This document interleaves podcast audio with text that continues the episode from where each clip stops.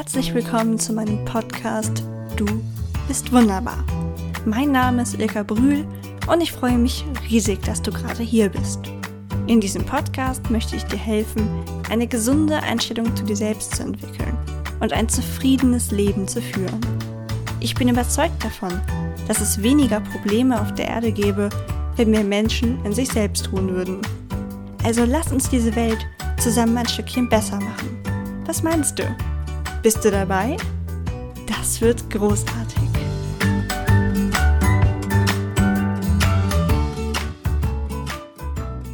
Hallo Team Wunderbar.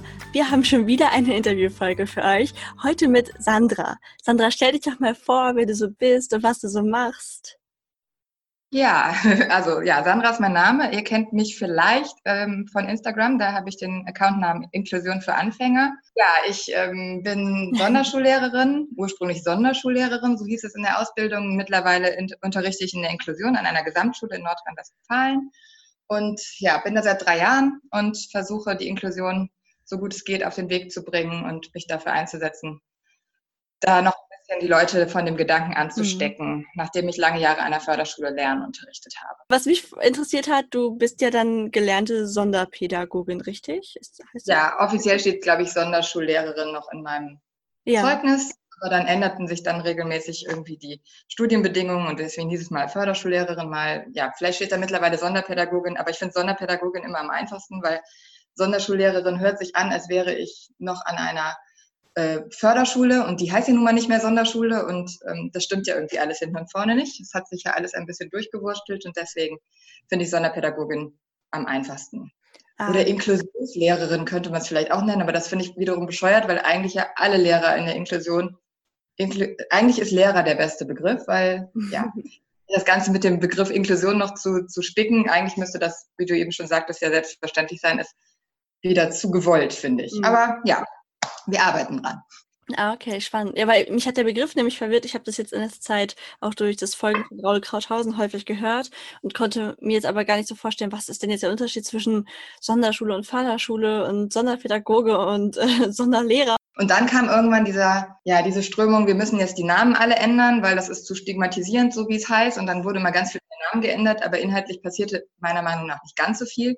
Und das eine Zeit lang immer ein bisschen bescheuert. Und da kommt, selbst wenn die Sonderpädagogen da schon immer nicht genau wissen, wie heißt es denn jetzt offiziell und äh, drücke ich mich jetzt richtig aus, weil ich müsste jetzt eigentlich Experte sein. Wenn wir da schon irritiert sind, ähm, dann dauert das ja noch länger, bis es beim Rest der Bevölkerung angekommen ist. Deswegen finde ich das blöd und verwirrend. Also als ich angefangen habe zu studieren, habe ich noch Lernbehinderten- und Körperbehindertenpädagogik als Fachrichtung gehabt.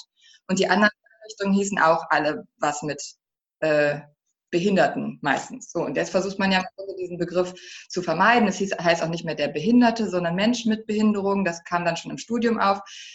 Ich, Formulierungen sind wichtig, äh, ist mir auch klar, aber ich finde es schwierig, wenn man dann dadurch gehemmt wird irgendwann. Und jetzt heißen halt alle nicht mehr Sonderschule, sondern Förderschule mit dem Förderschwerpunkt. Und dann ist es zum Beispiel Lernen, emotionale und soziale Entwicklung, ähm, körperlich und motorische Entwicklung, geistige Entwicklung.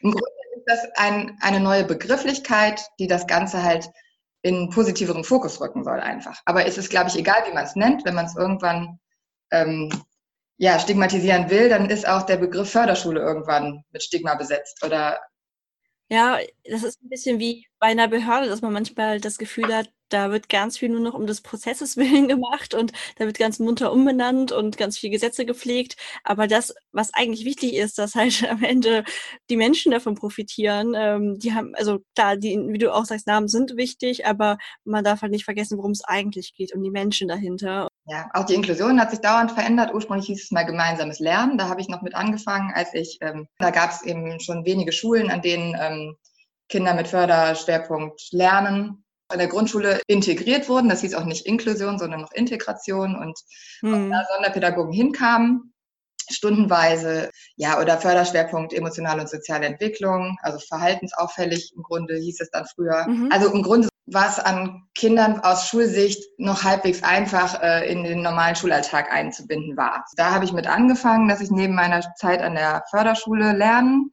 ähm, noch zehn Stunden in der Woche immer noch ähm, nebenher mhm.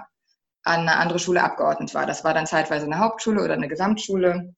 Und In der Zeit habe ich dann gelernt, wie Inklusion besser nicht laufen sollte. Da waren noch super viele Vorurteile am Start. Auch der, die Begrifflichkeit Sonderpädagoge war nicht klar. Da wurden wir immer mit den Sozialpädagogen vermixt und egal wie oft man sich vorstellte in der Konferenz oder wie auch immer, irgendwie mhm. konnte sich das keiner merken, wollte sich das auch, glaube ich, keiner merken und wir waren mehr so Störfaktoren.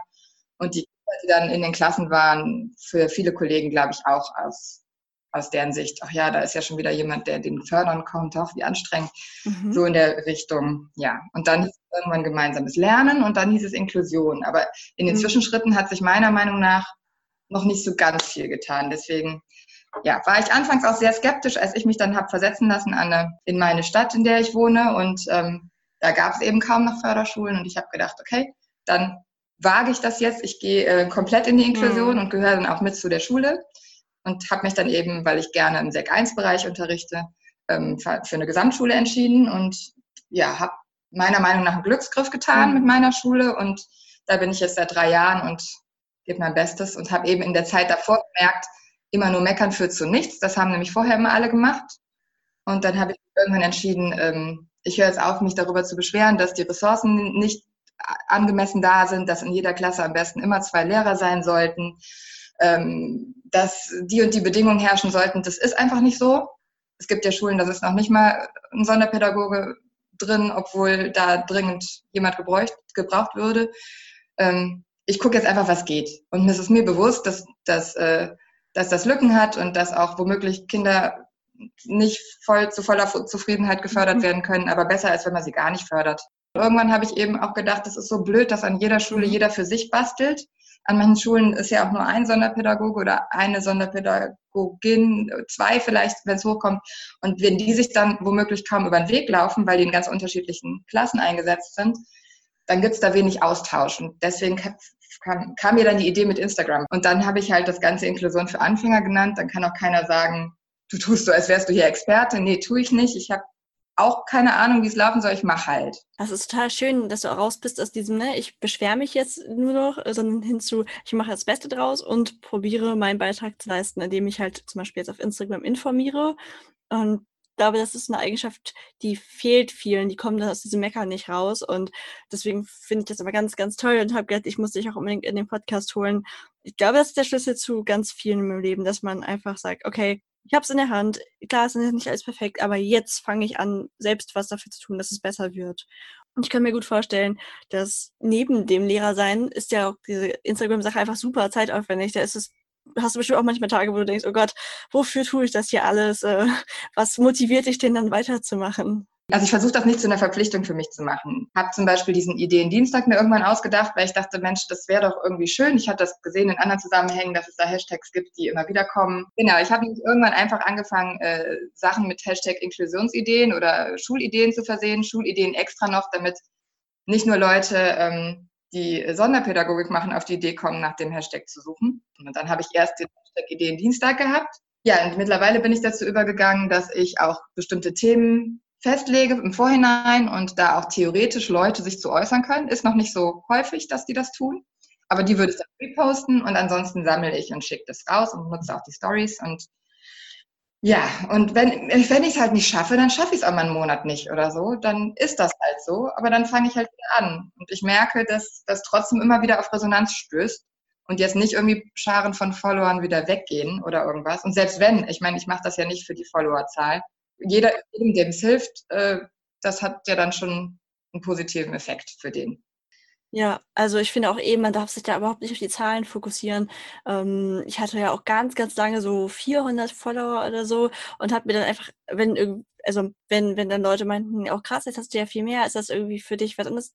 Na, ich fand 400 schon krass, weil stell dir mal vor, 400 Leute stehen voll und hören dir zu. Also ich finde, das ist so, man verliert so den Bezug zu diesen Zahlen und sieht es nur noch als Zahl. Ich sehe das eher als Menschen und einfach 400 Menschen, denen ich sagen kann, was ich denke und, und vielleicht denen ich manchmal einen kleinen Denkanstoß mitgeben kann. Das ist doch gigantisch. Also ähm, finde da da ist genau das richtige Vorgehen zu sagen, ich mache das genau dann, wann es mir passt und ich lasse mich nicht von irgendwelchen Algorithmen stressen. Da merkt man halt, dass du es um der Sache willen machst.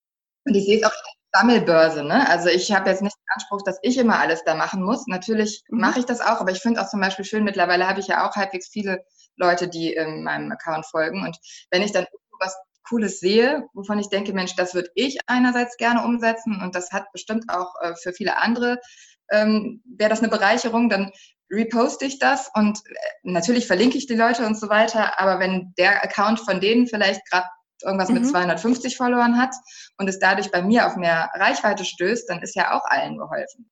Ja, das ist dann manchmal aber, äh, im, im Großteil ist positiv. Einmal habe ich was gepostet zum Thema, also es war meine Meinung und ich finde, ich, meine Meinung kann ich ja nur mal äußern. Dann finde ich das immer so bescheuert, ja. wenn Leute einem sagen, wie kannst du nur, das ist doch, ja. äh, du hast doch die und die Funktion. Ich denke mir, nein, ich bin ich. Natürlich habe ich in gewisser Weise Vorbildfunktion. Natürlich, wenn viele Leute zugucken, es gucken ja auch mittlerweile meine Schüler in meinen Account rein zum Beispiel, dann muss ja. ich natürlich schon darauf achten, wie ich mich ausdrücke und so weiter. Und dass ich die Privatsphäre schütze und weiß ich nicht was. Aber ja, trotzdem, ähm, das, das ging um, was war's? Äh, Lesen, durch Schreiben oder ich bin auch nicht der, der äh, Profi im Grundschulbereich, aber die, die mhm. Schreiblernmethode war einfach sehr lang, dieses Lesen durch Schreiben nach Reichen. Verfluche mich jeder, der es jetzt, wenn ich das jetzt irgendwie falsch erkläre, aber im Grunde dieses, ähm, die Kinder lernen anhand der, einer Buchstabenübersicht. Es gibt halt ähm, so einen Buchstabenbogen und da steht A wie Affe und daneben ist ein Affe abgebildet neben dem A und B wie, was weiß ich, fällt mir gerade nicht ein, auf jeden Fall zu einem Baum wahrscheinlich oder so. Und dann können die ja. Kinder sich anhand dessen selber zusammensuchen, wie sie zum Beispiel ein Wort schreiben, weil sie raushören, Mama, M wie Maus, A wie Affe und so weiter. Bei Mama mhm. mag das funktionieren und die schreiben richtig. Bei anderen Worten kommt dann sowas raus wie Vater zum Beispiel, F-A-T-A zum Beispiel. Mhm. So, und das wird in dieser ähm, äh, Schreiblernmethode anfangs halt ähm, gehört mit dazu, dass die Fehler nicht korrigiert werden und so weiter. Und irgendwann kommt dann diese hohe Schreiblernstufe, das Level, wo die Leute dann auch irgendwann die ganzen Regeln kennenlernen und das das richtige Schreibniveau erreichen. Was auch total schön ist, wenn das funktioniert. Ähm, das große Problem ist, glaube ich, dass es bei vielen Kindern nicht funktioniert hat. Also ich habe es an der Förderschule Lernen halt mitgekriegt, dass sehr viele Kinder auf diesem Lautsprache wenn das denn so heißt, Level stehen geblieben sind. Das heißt nicht Lautsprache. Mm. Okay, wahrscheinlich mache ich mir jetzt gerade schon wieder ganz viele Feinde, aber da habe ich ja. einen Artikel zu gepostet, dass das jetzt abgeschafft wird in den Schulen und ähm, ja. wieder die Fibel-Methode irgendwie an den Start kommt. Und ich glaube, es gab viele Verfechter dieser Methode, die dann ein bisschen ähm, Account-Bashing betrieben haben und das ganz scheiße fanden und da ähm, mhm. weit ausgeholt haben, um mir zu begründen, warum ich das sowas nicht schreiben könnte und überhaupt. Es ist einfach meine ja. Erfahrung, dass viele Kinder ganz große Schwierigkeiten damit haben und nie die richtige Rechtschreibung gelernt haben. Ob es jetzt, es, scheint wissenschaftlich bewiesen zu sein, dass diese Methode nicht in Ordnung ist oder zu vielen ähm, Schlechtschreibern führt. Ähm, ja, das war einfach meine Meinung und die, ich habe auch erst überlegt, soll ich jetzt die Posts rausnehmen, weil die so viel Gegenwind gekriegt haben und dann dachte ich mir, also es gab auch ein paar wenige, die geschrieben haben, ich bin aber deiner Meinung und dann habe ich mir mhm. gedacht, ich lasse das jetzt da so drin stehen, das war meine Meinung und so ist das jetzt halt. Und mhm. ähm, ich sehe das auch immer noch so und ich bin sehr froh, dass meine äh, Töchter, wenn sie dann in die Schule kommen, nach, nicht mehr nach dieser Methode lernen und ich, ich stehe dazu und ich lasse das drin stehen. Aber mit sowas muss man halt auch rechnen, wenn man dann so einen öffentlichen Account hat. Das kann. Ja, natürlich, ja. ja. Ja, man ist halt einfach viel mehr der Meinung anderer ausgesetzt, aber man sucht es sich ja irgendwo auch aus. Also mh, mm, wenn man jetzt sagen würde, hey, du darfst gar nichts äh, Negatives schreiben, kein Kontra geben, dann müsste man sein Profil wahrscheinlich halt lieber auf privat halten. Aber ähm, keine Ahnung. Ich denke, es ist ja auch okay, jeder darf eine andere Meinung haben und ich sage ja auch gar nicht irgendwie, dass ich irgendwie eine neutrale Meinung habe. Natürlich habe ich meine eigene und gehe in die Sachen auch nicht immer irgendwie total objektiv ran, aber das behaupte ich halt auch nirgendwo und das tust du ja auch nicht, deswegen finde ich das... Das ähm, ist halt auch Inklusion für Anfänger, ne? Also ich meine, das genau. ist ja auch, ich habe nie den Anspruch gehabt, dass das hier äh, alles total ausgefeilt sein muss. Und das ist es ja. nicht. Und von Perfektionismus versuche ich wegzukommen. Ich neige leider zu sehr dazu, da bin ich schon mal einmal drüber gestolpert. Ähm, vor zehn Jahren ungefähr hatte ich mal einen Burnout, weil ich in der Schule zu viel Gas gegeben habe, glaube ich, und immer alles oh. zu sehr wollte. Und ähm, deswegen denke ich jetzt bei solchen Sachen auch, meine Güte, das war jetzt so und ich lasse das jetzt einfach drin. Also manchmal ist es auch hm. eine Challenge an mich selber, wenn was nicht nicht so perfekt ist, wie ich es eigentlich gerne hätte, wo ich normalerweise noch weiter dran rumfallen würde, dass ich dann denke, ach, es merkt kein Mensch. Das ist jetzt in deinem Kopf, ja. dass das jetzt irgendwie noch besser sein müsste. Wir machen das jetzt einfach so. Und äh, ich lasse. Ja, ja. Und das hat bisher äh, ist das eine deutlich entspanntere Haltung und seitdem geht es mir auch deutlich besser in dem Zusammenhang. Ja, ich glaube auch Perfektionismus ist etwas, das uns sehr schaden kann. Es ist natürlich in einem gewissen Maße gut und führt auch zu guten Ergebnissen, aber man darf da echt nicht krampfhaft dran festhalten. Ich merke es auch immer wieder in beruflichen Belangen oder auch wenn ich jetzt an meinem Bilderbuch arbeite, das hatte ich im Podcast schon ein paar Mal gesagt, dass ich dann auch manchmal einfach sagen muss, okay, diese Fassung wird's jetzt. Die Leute kennen ja eh nicht die neuen anderen in meinem Kopf und werden sagen, oh, die achte hätte mir aber besser gefallen. Ähm, und letztlich ist es dann ja auch einfach mein Buch und das muss mir gefallen gefallen und ja. Und sonst wird es wahrscheinlich auch nie fertig. Weil es ist es genau, gibt ja, irgendwas, woran man noch arbeiten könnte. Und das ist mit Schule ja auch das Problem. Es gibt ja immer noch irgendeine Baustelle, an der man weiterarbeiten kann. Und wenn man, wenn man dann äh, verkrampft immer weiter an diesem To-Do-Berg arbeitet, der nie aufhört, oder der, das ist ja so Sisyphus-Arbeit, ne? Es wird nicht, mhm. es wird vielleicht ein bisschen kleiner, aber dann kommt wieder was Neues obendrauf. Und ja, wenn man daran verzweifelt, dass man den nicht abgearbeitet kriegt, dann ist das die falsche Herangehensweise meiner Meinung nach. Also ja. Da habe ich irgendwann umgestellt. Ich hatte da irgendwann mal einen etwas höheren Anspruch an mich selber und das war aber total ungerecht. Mhm. eigentlich ziemlich bescheuert, weil Menschen sind nicht perfekt und äh, dementsprechend ist Arbeiten in Schule und Umgang mit Menschen untereinander sowieso nicht perfekt, aber das macht es halt auch eigentlich irgendwie interessanter. Ja, das stimmt. Wie ist das denn, wenn du sagst, ja, das ähm, ist alles nicht immer perfekt und so?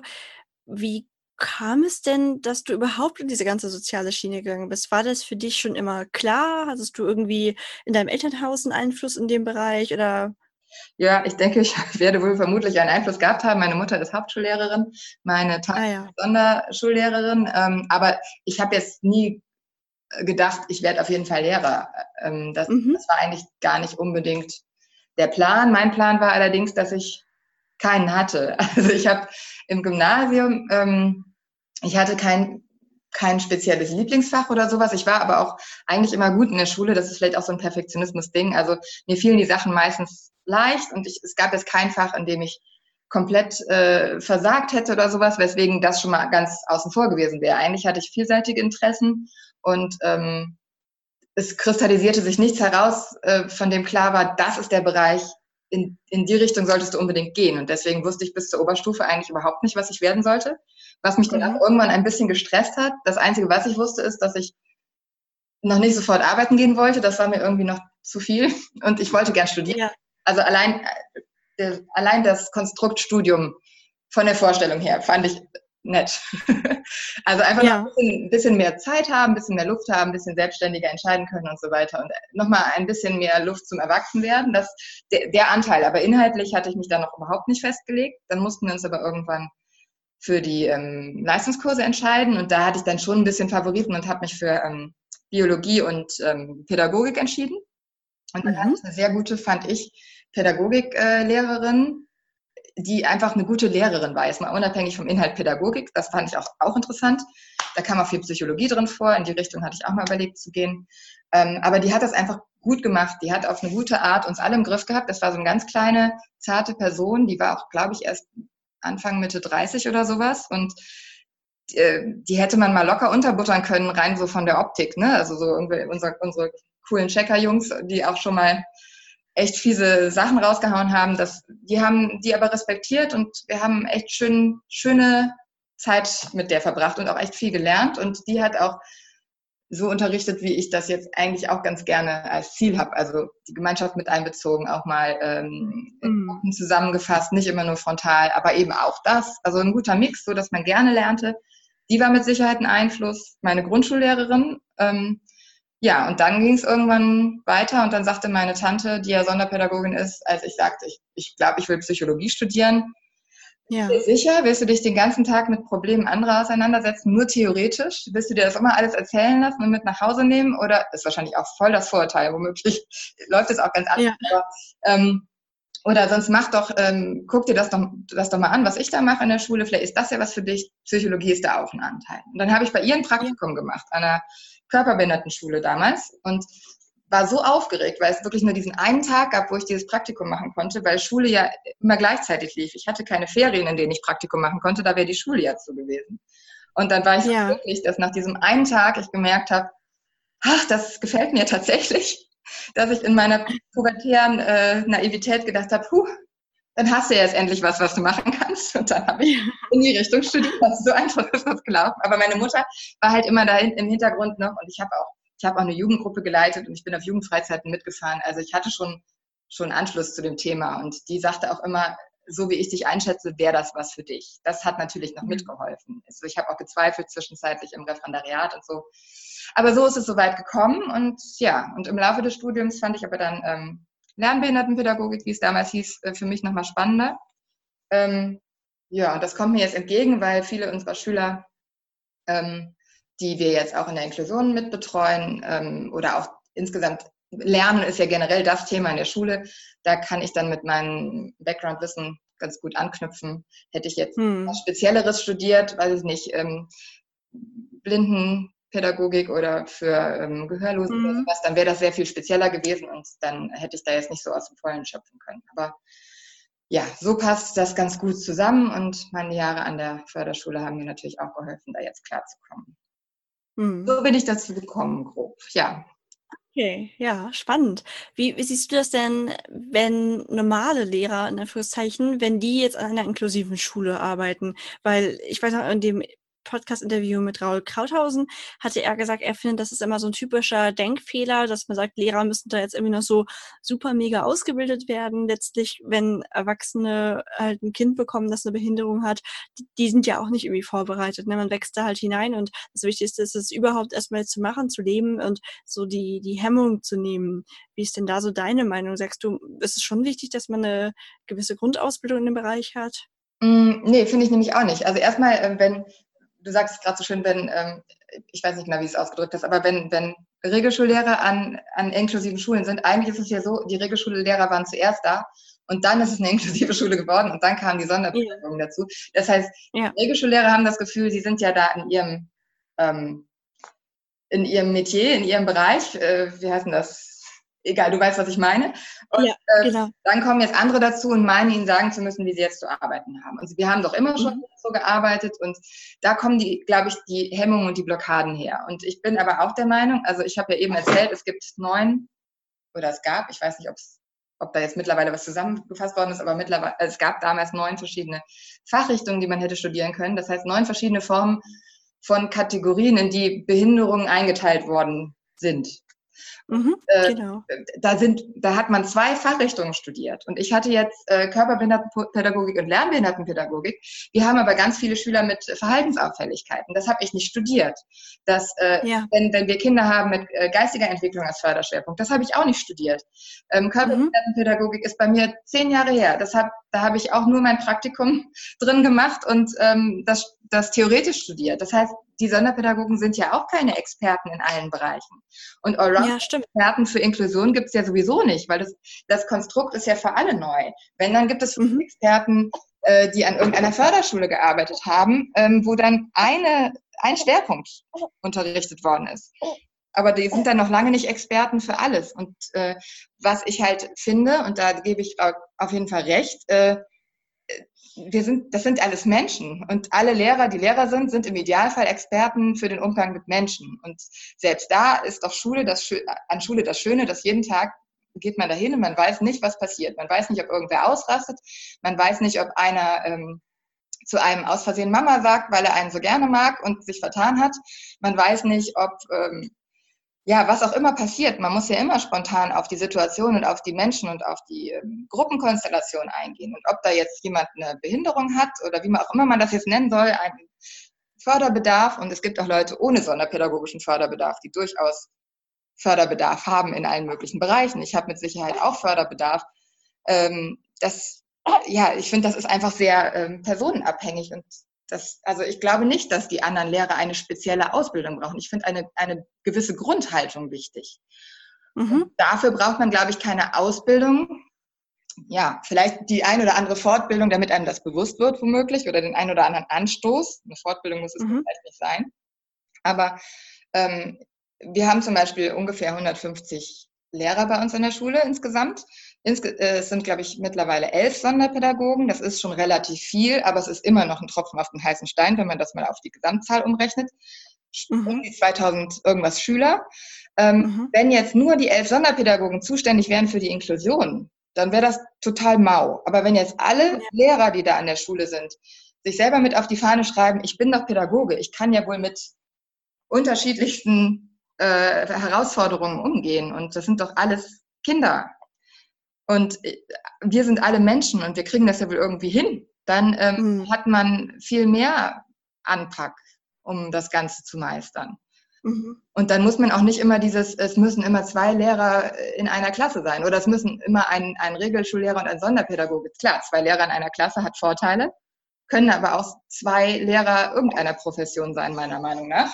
Mhm. Und ähm, manchmal ist es auch kontraproduktiv, wenn zwei Lehrer in einer Klasse sind. Das hängt halt auch wieder davon ab, wie die ticken. Ne? Die können auch komplett gegeneinander arbeiten, wenn die sich nicht grün sind. Das kann auch. Ja, stimmt. Ja. ja.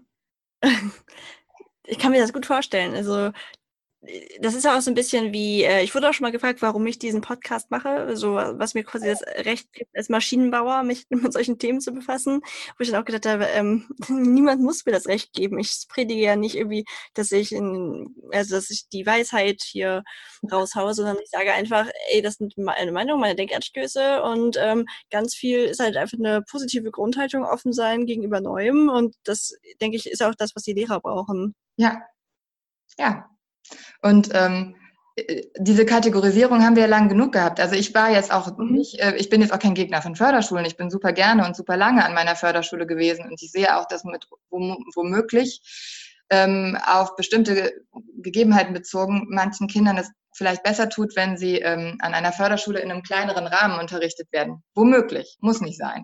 Ähm, weil ähm, sehe ich auch bei uns. Es gibt Kinder, die nutzen jedes Schlupfloch. Ähm, wir haben ganz ausgeprägte Vermeidungsstrategien, um irgendwie bestimmte unliebsame Sachen nicht machen zu müssen. Also gerade wenn es um mhm. Lernen geht zum Beispiel. Und äh, wenn man aber, sagen wir mal, zehn verschiedene Lehrer im Laufe der Schulwoche hat, dann kann man natürlich viel leichter durchflutschen und jedem Lehrer so ein bisschen was anderes erzählen und und einfach irgendwann so ein Geschick darin entwickeln, dass die Lehrer es auch nicht sofort merken, dass das vielleicht gar nicht stimmt, was da erzählt wird, um dann möglichst ja. arbeitssparsam da durch die Woche zu kommen. Und wenn man an ja. der Schule ist und hat dann Klassenlehrerprinzip im Idealfall, ähnlich wie in der Grundschule, möglichst viele Stunden bei einer Lehrperson, zu der man im Idealfall auch noch einen super Draht hat. Das ist ja auch wieder ein bisschen Glückssache. Das kann ja auch mhm. Förderschulen scheiße sein oder eben ja. auch in der Inklusion doof laufen. Ähm, dann dann ist das eventuell besser, so ein kleiner Rahmen. Aber vielleicht eben auch, ja, gerade nicht, weil ich, man wird halt besser auf die Gesellschaft vorbereitet, die ja nun mal vielfältig ist, wenn man auch möglichst von Anfang an in dieser Vielfalt groß wird und nicht erst nach dem Schulabschluss plötzlich auf unterschiedlichste Leute trifft und vorher waren alle sortiert. Man kann auch Menschen mhm. einfach nicht sortieren. Es gibt mhm. Schubladen. Das, irgendwer hängt immer zwischen den Schubladen. Es funktioniert einfach nicht und langsam müsste man das ja mal verstehen. Also wie gesagt, ja. ich war auch anfangs skeptisch, aber mittlerweile bin ich großer Fan der Inklusion und ich hoffe einfach, dass es langsam mal alle verstehen und wenn mal alle in die Richtung ticken, wäre es so viel einfacher. Hm. Ähm, dann wäre ein, ein Teil des Ressourcenproblems automatisch mitgelöst. Ja, ja, das stimmt. Das hast du sehr, sehr schön gesagt. Ähm, welchen Fortschritt in der Inklusion durftest du denn schon miterleben bei all dem, was vielleicht auch noch nicht stattgefunden hat? Gibt es bestimmt auch Sachen, wo es schon in der Zeit was echt was Positives sich verändert hat oder ja? Also ich kann das nicht verallgemeinern, weil ich ja natürlich nur ähm, ausschnittweise verschiedene Schulen mitgekriegt habe. Also ich habe nicht 2012, 2007 bin ich fertig geworden. Ähm, kein Problem. 2007 bin ich mit dem Ref fertig geworden im Februar und habe dann im ersten halbes Jahr an der Förderschule für emotionale und soziale Entwicklung, also auffälliges Verhalten, ähm, gearbeitet in, in Vertretungen, dann an der Förderschule Lernen und da bin ich lange geblieben, acht Jahre. Und in der Zeit war ich halt nebenher stundenweise abgeordnet. Abgeordnet heißt, dass man als Sonderpädagoge seine Stammschule beibehält, aber eben zur Förderung an irgendeine andere Schule kommt, um da bestimmte Kinder zu betreuen, die auch Förderschwerpunkt, sonderpädagogischen Förderschwerpunkt haben, welchen auch immer. Damals waren das nur Förderschwerpunkte in der Sekundarstufe 1, die zielgleich unterrichtet wurden. Das heißt, die Kinder, die auch den gleichen Abschluss gemacht haben, der da auf der Schule ähm, gemacht werden konnte. Also keine Kinder, die ähm, Lernschwierigkeiten hatten, denn die mussten nach der Grundschule, auch wenn sie da im GU, gemeinsamer Unterricht, hieß das damals, mhm. unterrichtet worden sind, die mussten danach auf die Förderschule wechseln, was ja auch eine mhm. ziemlich bescheuerte Situation ist, wenn man einmal gut integriert ja. war, ja. inkludiert oder wie auch immer. Ähm, wenn ich jetzt auch falsch formuliere, ich bin zwar Sonderpädagoge, aber wahrscheinlich haue ich da auch schon mal neben. Ähm, ja, also das war damals so. Das heißt, wir hatten ähm, wenige Förderkinder auf eine ganze Schule verteilt. Und bei mir war es zum Beispiel so, dass ich an dieser Hauptschule, die größtenteils einzügig war, das heißt eine Klasse pro Jahrgang, vielleicht so vier, fünf Kinder betreut habe. Die waren aber in Klasse fünf bis zehn verteilt. Und ich hatte nur zehn Stunden pro Woche. Da kann man mhm. überlegen, wie effektiv da die Förderung ist. Und da kann man auch mhm. nachvollziehen, wo die äh, Vorurteile den Sonderpädagogen gegenüber herkamen. Dieses Jahr, die kommt jetzt ein paar Stunden die Woche und dann ist sie wieder weg. Und immer wenn es wirklich gerade Stress gibt, ist sie gerade nicht da. Ähm, mhm. Und ähm, wenn man sich dann menschlich vielleicht noch nicht mochte, also da habe ich immer versucht, das irgendwie möglichst positiv äh, zu begleiten und dass, dass wir da irgendwie ganz guten Draht hatten. Und aber dann ist das halt schwierig. Und ähm, das ist dann für beide Seiten total schwierig. Und dazu kam dann noch, dass wir mhm. unterschiedliche Gehaltsstufen haben. Das wird einem dann auch gern geneidet. Dann kommen immer die Argumente, die muss ja keinen Unterricht vorbereiten und kriegt eine Gehaltsstufe mehr. Was soll das denn? Das ist so mhm. unfair. Ja, ist es mhm. auch. Also, aber man kann auch keinen Unterricht vorbereiten, wenn man äh, durch alle möglichen Klassen hüpft und dann nur eine Stunde pro Woche ist. Dann kriegt man ja den ganzen, mhm. den ganzen Fachinhalt über die Woche nicht mit. Was soll man denn da vorbereiten? Also ich ja. habe dann versucht, auch mal so Programme anzubieten, mal was zum Thema Rechtschreibung, was, was dann nur so einstündig passieren konnte oder sowas. Aber das ging halt nicht immer. Und ähm, mhm. das war damals halt echt blöd. Und es gab ganz viele Kollegen, die haben sich nach einem Jahr, man konnte ein Jahr zwangsabgeordnet werden, wenn es denn so hieß. Vielleicht habe ich das jetzt auch falsch ausgedrückt, aber man konnte jemanden nicht zwingen, länger als ein Jahr abgeordnet zu werden. Und die meisten Kollegen mhm. wollten nicht abgeordnet werden, weil sie das nachvollziehbarerweise nicht sonderlich effektiv fanden und lieber an der Förderschule blieben. Und die sind mhm. in einem Jahr wenige Stunden an der, an der Regelschule wieder zurückgegangen. Das heißt, für die Förderkinder, die haben jedes Jahr einen neuen Sonderpädagogen gehabt. Jetzt mm. kann man sich vorstellen, wie super die Beziehungsarbeit da läuft. Mm. Das war also schon ein Riesenmanko. Und ähm, dann habe ich, und es gab keinerlei Gremien oder sonstiges, wir hatten irgendwie keine Lobby an der Schule. Wenn wir nicht Werbung für uns selber gemacht haben oder uns selbst erklärt haben, hätte man auch äh, also wenn die Schulleitung auch nicht sonderlich danach geguckt hat, ich hätte mich auch die ganze Woche in meinen Stunden immer in die Bibliothek verkrümeln können und äh, irgendwas anderes machen. Das wäre wahrscheinlich keinem aufgefallen. Und hm. ähm, ja, jetzt gehöre ich halt zum Gesamtschulteam dazu. Ich gehöre auch mit zum Gesamtschulkapitel. Das heißt, ich bin Teil dieser Schule. Ich werde nicht mehr abgeordnet. Ich bin meine ganze Stundenzahl, die ich unterrichte, an dieser Schule. Und bei mir mhm. in der Schule ist es so, dass wir in Stufen zugeteilt worden sind. Das heißt, ich bin ab der Klasse 5 in einer Stufe gewesen, die ich jetzt weiter begleite. Mittlerweile sind die in der 8 und ich werde die auch bis zu 10 begleiten, also wenn mhm. ich aus der Elternzeit wiederkomme und äh, mit denen den Abschluss sozusagen mitmachen und dann fange ich wieder in der 5 an. Das heißt, selbst wenn ich nicht dauerhaft in deren Klassen immer zugegen bin, bin ich ja trotzdem im Team da kann bei äh, irgendwelchen Krisensituationen, Klärungsgeschichten, sonstigem Ausflügen und so weiter flexibel auch mal switchen und anders eingesetzt werden. Und die kennen mich halt einfach irgendwann. Ne? Dann ist es auch nicht schlimm, wenn man einfach mal irgendwo spontan mit reingeht. Das ist mm. eine ganz andere Grundlage. Und da ja. kann man diese wenigen Stunden, super, super viel mehr als da an der anderen Schule sind jetzt verteilt auf die Schülerzahl auch nicht, aber viel effektiver nutzen. Das ist zum Beispiel ein großer Vorteil mittlerweile. Das ist aber mhm. schulbedingt unterschiedlich. Also bei mir in der Schule wird das so gemacht. Andere Schulen haben vielleicht, wenn sie Pech haben, aber viel weniger Sonderpädagogen. Da geht es halt nicht anders. Ne? Mhm. Also, wie gesagt, das kann man nicht verallgemeinern. Ähm, mhm.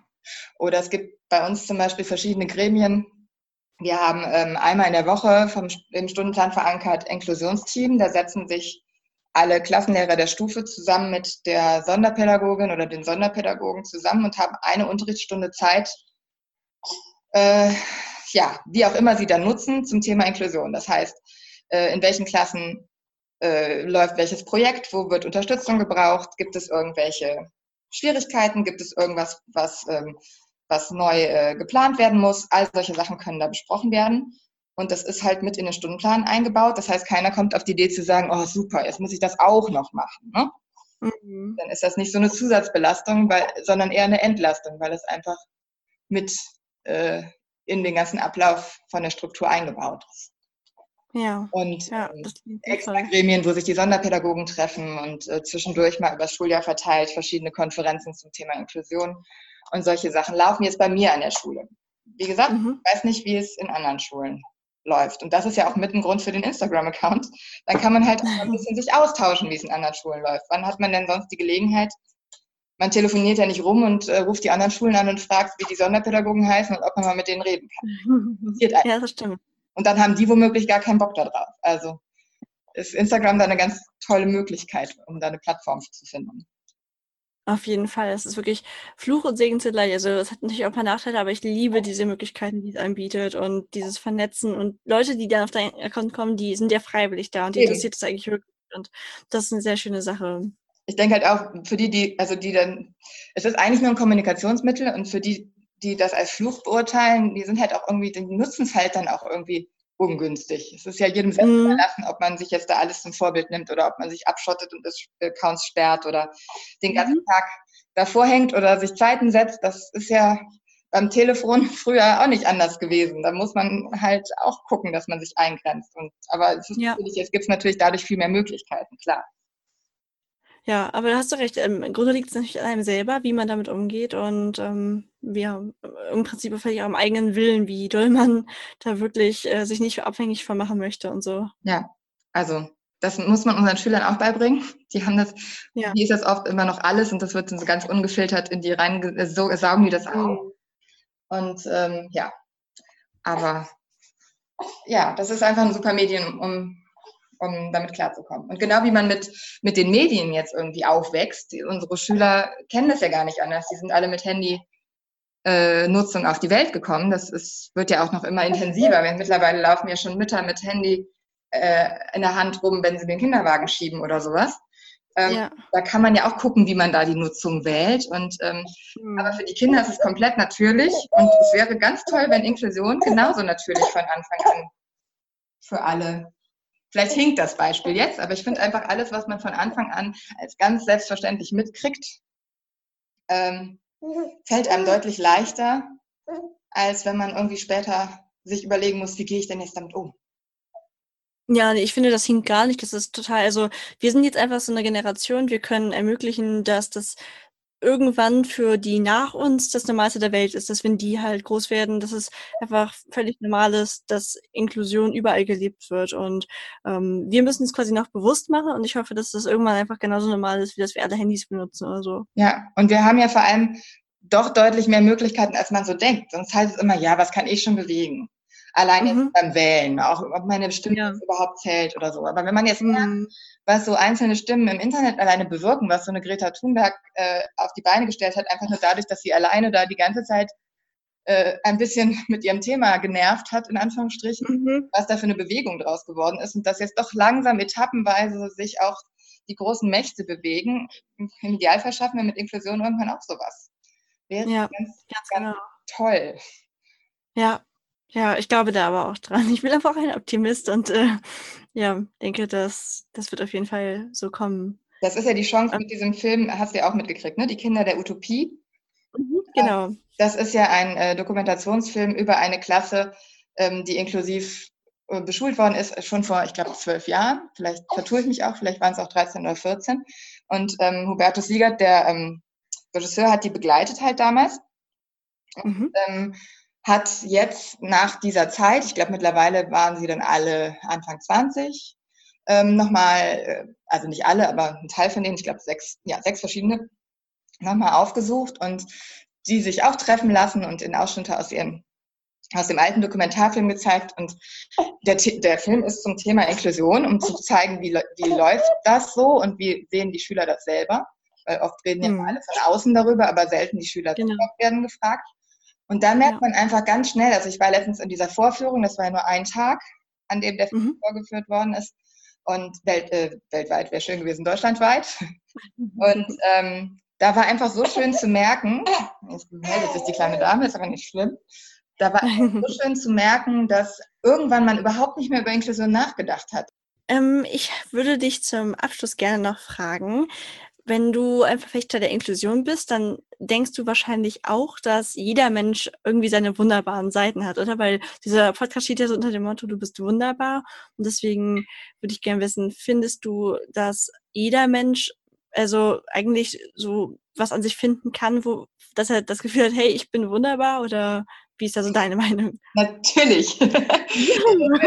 aber das, ähm, das wäre ja auch traurig, wenn nicht, oder? Also selbst ja. mal Behinderung hin oder her, Inklusion hin oder her oder wie auch immer man das Ganze jetzt ausdrückt, wenn äh, selbst in den, es gibt ja viele Menschen, die irgendwie auch echt fiese Seiten an sich zeigen, aber selbst die waren ja immer alle ähm, unvoreingenommene Kinder, denen ist mhm. ganz viel im Leben widerfahren, aber irgendwie eine nette Seite wird es wohl an denen geben, wenn sie sie denn zulassen. Mhm. Also nett äh, ist ja nicht der alleinige Anteil, aber irgendwas Positives gibt es, denke ich, in jedem. Ich glaube, viele Menschen stehen sich selber im Weg weil sie das ja. selber nicht sehen wollen oder sich selbst da wenig zutrauen und nicht an sich selber glauben. Aber da finde ich, haben wir als Lehrer jetzt auch mal unabhängig davon, ob wir jetzt auf Instagram sind oder nicht, auch einfach einen guten Ansatzpunkt, Einfluss zu nehmen. Also wenn man mhm. rückblickend merkt, wie, wie, wie gut ich mich noch an meine Grundschullehrerin erinnern kann und dass einige Sachen mir einfach da auch mitgegeben worden sind, wahrscheinlich ganz unbewusst. Den Einfluss hat man ja jetzt auch als Lehrer und den sollte man nutzen. Und ich glaube, egal, ob man den bewusst nimmt oder nicht, Einfluss hat man immer auf die Schüler. Und wenn man immer so miesepetrig äh, mit so einer Einstellung, ach, aus dir wird ja eh nie was und äh, daran geht, dann werden die Schüler das vielleicht auch irgendwann glauben. Aber wenn man an dem Punkt bleibt, du hast es selbst in der Hand und ich kann dir jetzt hier nur Angebote machen und du kannst die aber gerne nutzen und wenn du die Unterstützung willst, komm nochmal auf mich zu, dann ähm, lässt sich da mit Sicherheit bei jedem was finden. Ja, das sehe ich auch so. Wie würde denn für dich eine ideale Welt aussehen? Also hast du irgendwie sowas, was du sagst, das wäre dein Traum, das wäre, wenn wir das noch schaffen in der Lebenszeit, boah, das wäre der Hammer. Ähm, ja, also ist, das, ist das ganz groß gedacht, ne? Ist natürlich schwierig, mhm. weil ähm, man weiß ja, Menschen haben, machen Fehler, Menschen, Menschen äh, sind nicht perfekt, da wird Sicherheit mit Sicherheit immer irgendwas Doofes geben, aber jetzt mal so ganz ideal einfach diese Richtung weiterdenken. Wenn wir inklusiv wären, ähm, übergreifend, also nicht nur im schulischen Bereich, sondern auch im nachschulischen Bereich, ähm, unvoreingenommen aufeinander zugehen in Bezug auf alles Mögliche. Also mhm. in Bezug auf alles, in Bezug auf Wertehaltungen, Meinungen, in Bezug auf äh, Geschlechter, in Bezug auf sexuelle Orientierung, mhm. Einschränkung oder nicht, wie auch immer. Also ich habe jetzt mit Sicherheit noch irgendwas vergessen. Ähm, äh, ja, Herkunft, alles, was irgendwie unterschiedlich sein kann, wenn man da unvoreingenommen drauf zugeht und ähm, sieht, was das für eine Bereicherung sein kann, also diesen positiven mhm. in den Fokus rückt, dann ähm, wäre uns schon sehr geholfen. Ja, und dieser Anteil mit äh, sich um die Umwelt kümmern, damit wir auch noch länger drauf leben können. Also an sich ist, mhm. bietet das Leben ja schon unheimlich viel und es gibt ganz also auch unter vielleicht doofen Bedingungen. Es gibt auch immer Leute, die, also eigentlich leben doch sehr, sehr viele Leute sehr gerne. Es gibt natürlich auch die, bei denen es nicht so ist oder die auch wirklich ganz übel, denen ganz übel mitgespielt worden ist. Aber ja, wenn das allen zugute käme, dass man friedlich und oh Gott, Weltfrieden, das hört sich jetzt an, du weißt, was ich meine, dann mhm. äh, ja, wir müssen eigentlich nur die Sachen weiterdenken, die schon angestoßen werden. Dann, dann wäre das mhm. schon super. Mehr, komplizierter muss es gar nicht sein. Ja, ja, das würde ich unterschreiben. Ja. Wo findet man dich denn überall? Also auf Instagram hattest du ja gesagt, äh, das werde ich auch in die Show Notes packen. Hast du sonst noch irgendwie einen Blog oder irgendwas, was ich empfehlen kann, soll? Äh, ich habe mal überlegt, ob ich vielleicht einen Podcast machen soll oder so, aber da machen natürlich uh. viele weiter. Das habe ich tatsächlich am Anfang überlegt. Dann bin ich auf Lydia ähm, gestoßen. Äh, Lydia Klaas, die macht den, also heißt mittlerweile Lehrercoach auf Instagram und mit der habe ich ein Interview gemacht. Das hat auch mhm. echt ähm, sehr viel Spaß gemacht und danach hatten mhm. wir ähm, ja, wir sind sowieso mittlerweile nur über Instagram bekannt, aber mittlerweile haben wir auch echt viel miteinander zu tun, obwohl wir aus unterschiedlichen Städten kommen. Ähm, also in dem Zusammenhang war die Idee mal im Raum, aber mittlerweile ähm, im Rahmen von Perfektionismus abschalten. ähm, ich mache den Instagram-Account ähm, da gibt es auch die Möglichkeiten, Videos zu posten oder ja. äh, Stories zu machen. Das fange fang ich jetzt langsam an zu nutzen. Und mhm. so habe ich eher die Gelegenheit, ähm, das so ein bisschen an meine Bedürfnisse anzupassen. Ich meine, ich darf jetzt auch nicht vergessen, dass mit zwei Kindern das Ganze ja vielleicht doch noch ein bisschen komplizierter wird, dass ich irgendwann auch wieder ja. arbeiten gehen will. Ja. Aber ja, ähm, ich habe mich ähm, bei den Kindern der Utopie ähm, mit engagieren dürfen. Da wurde ich von Mittendrin e.V. angesprochen und das liegt auch nur daran, dass die mich über den Insta-Account ähm, entdeckt haben. Da durfte ich mit auf die Podiumdiskussion äh, in Köln. Cool. Noch auf der Seite vertreten, also www. Die Kinder der Utopie. Da gibt es zwei Artikel ähm, über, ja, die aus dem Interview, was sie mit mir gemacht haben, geworden sind. Und ähm, bei Lehrercoach gibt es zwei Teile Interview mit mir. Das heißt mhm. dann, glaube ich, auch irgendwas mit Inklusion. Das, ähm, ja. Ähm, der Lockerlehrer-Podcast ist das. Und mhm. ansonsten, ja, ähm, Inklusion für Anfänger, alles mit AE und Tiefstrich dazwischen, da findet man mich auf Instagram. Mhm das sind so die Kontaktmöglichkeiten, die man hat. Und wenn man mich da privat anschreibt, das ist mir jetzt auch schon ein paar Mal passiert, das ist das Schöne, da stößt so viel an. Also man mhm. hat einfach privat was gefragt und kann dann weiterhelfen. Hast du Tipps da und dazu? Und womöglich habe ich ein paar Ideen oder kenne den einen oder anderen Link oder kann auf irgendwen verweisen. Ähm, das finde ich dann auch schon toll. Und du hast mich ja auch darüber gefunden. Also wer ja, weiß, genau. was es da noch so tut. Ja, ja. Also ich kann mir auch vorstellen, irgendwann mal im Bereich äh, Inklusion auch mal Fortbildung für andere Kollegen zu machen, wo es um Sachen geht, wie, wie könnte ich es umsetzen oder sowas in der Art. Aber mhm. das ist alles mal so offen und ich lasse mich überraschen, was passiert.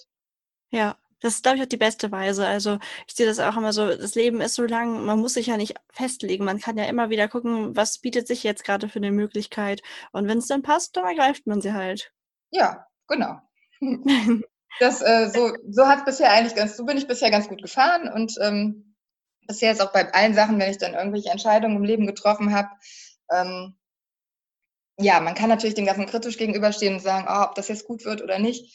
Aber wenn ich dran geglaubt habe, dass das gut wird und darauf vertraut habe, mit der richtigen Einstellung da rangegangen bin, ähm, ist das auch eigentlich immer gut geworden. Also ich habe jetzt mhm. keine, ich habe jetzt keine Erfahrung gemacht, bei der ich sage, das war jetzt nur schlecht im Nachhinein. Ja. Deswegen gehe ich mal davon aus, egal in welche Richtung das mal geht, das wird schon ganz gut bleiben. Mir ist wichtig, dass es irgendwie spannend genug ist für mich. Also wenn, ja, wenn, wenn alles ganz eintönig ist, wäre das nichts. Deswegen finde ich Schule auch super, weil das einfach nicht langweilig wird. Da mhm. weiß man ja nie, was einem im Laufe des Tages widerfährt. Und mhm. ich brauche was mit Menschen und ich muss quatschen können. Ja. Das, sind so die Sachen, die mir wichtig sind. Und ähm, wenn das alles vereint ist, äh, ja, in den Bereichen kann man mich dann womöglich irgendwann wieder finden. Mhm. Wie auch ja. immer sich weiterentwickelt. Das klingt doch gut. Ich danke dir vielmals für dieses Interview, ähm, auch deiner Tochter, dass sie so fleißig dabei war und äh, stillgehalten. Das verstehe ich zwar noch nicht, aber ja. und ja, dann wir hören auf jeden Fall voneinander und ähm, ich kann euch allen nur noch mal empfehlen, schaut auf den Account und ich wünsche dir einen wunderschönen Tag. Ja, vielen lieben Dank für die Gelegenheit. Hat Spaß gemacht. Dankeschön. Gerne. Tschüss. Tschüss. Wow, und damit geht schon wieder eine Folge zu Ende. Es hat mir mega viel Spaß gemacht und ich hoffe, du konntest was aus dieser Folge mitnehmen. Ich würde mich riesig freuen, wenn du eine positive Bewertung auf iTunes hinterlässt. Selbstverständlich ist das kein Muss, aber es hilft, den Podcast bekannter zu machen. So kann ich mehr Leute erreichen und auch weitere Interviewpartner ins Boot holen. Leider ist der Austausch mit dir bei einem Podcast nicht direkt möglich.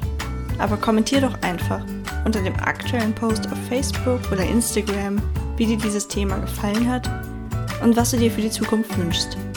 Nutze gerne den Hashtag Du bist wunderbar unter deinen eigenen Posts, damit ich dich finde. Auch für Verbesserungsvorschläge bin ich ganz offen. Ich wünsche dir einen wundervollen Tag und viel Erfolg bei dem, was du gerade tust. Vergiss nie, Du bist wunderbar. Bis zum nächsten Mal. Deine Ilka.